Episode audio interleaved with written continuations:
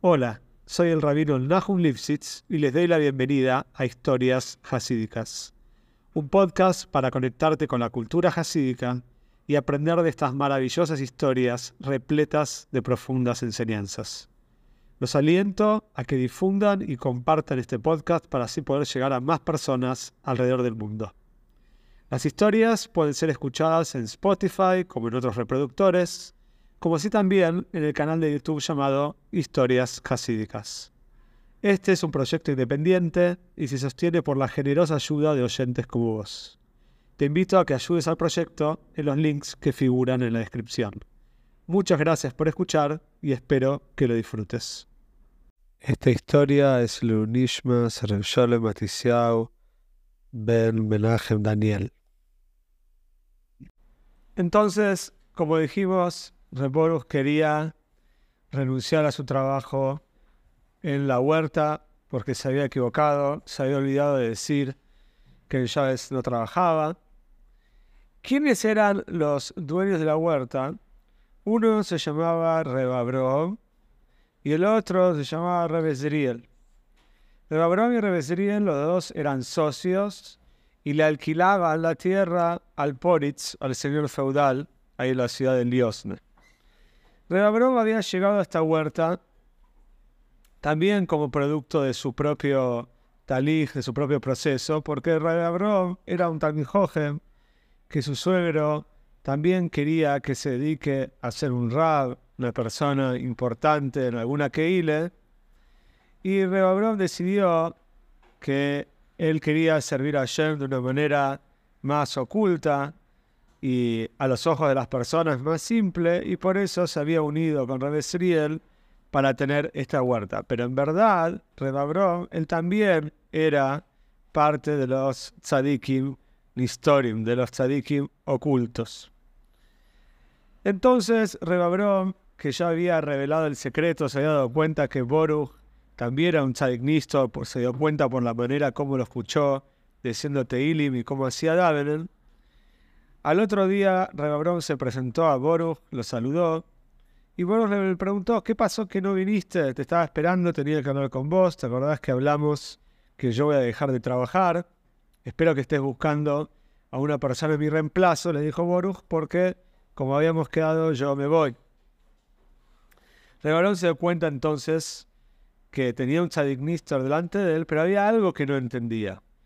Él se decía a sí mismo, Rebabrón, si este trabajo es un trabajo tan bueno para una persona que quiere quedar oculta, porque trabajas en la mitad del campo sin que nadie te moleste, puedes ver la naturaleza, puedes hacer tu vida, puedes estudiar en los tiempos libres, hacer davenen. Entonces, Rebabrom no entendía por qué Boruch quiere dejar el trabajo. No tenía ningún tipo de sentido.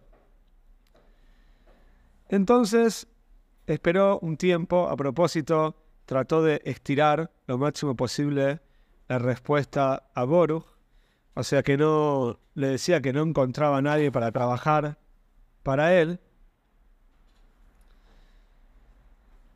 hasta que llegó un momento que la situación era, bueno, ya era insostenible, porque Boruch quería todo el tiempo, decía que se quería ir, y Rebabrom no, no encontraba a otra persona.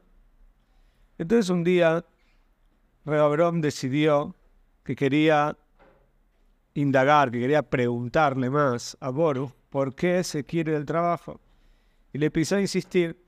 Él estaba seguro ya Rehoboam de que Boruch era un tzadik porque, sin que Boruch lo sepa, Rehoboam lo iba a espiar muchas veces como sabía que Boruch estaba en el granero y estaba muy concentrado estudiando, o estaba muy concentrado haciendo Daven, entonces se quedaba afuera, lo espiaba y disfrutaba mucho de escucharlo a Boruch estudiar o hacer Daven. Entonces, un día, Regabrov se sentó con Boruch, le dijo, mira, te quiero algo muy serio. Este es un trabajo muy importante, yo necesito que vos te quedes acá trabajando, no estoy encontrando a alguien en tu lugar, aparte vos trabajás muy bien, se no entiendo por qué vos querés abandonar el trabajo. ¿Qué pasó?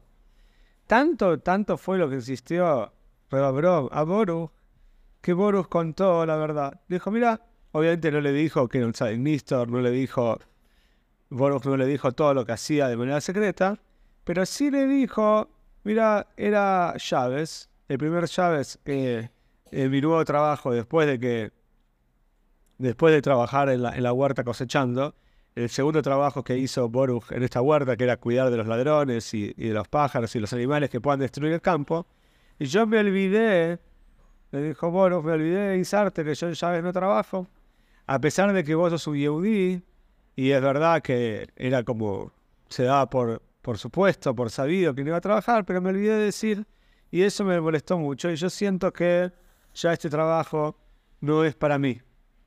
Entonces, Reverón dijo lo siguiente, le dijo, mira, no le quiso decir que sabía que era un tzadik Nistor.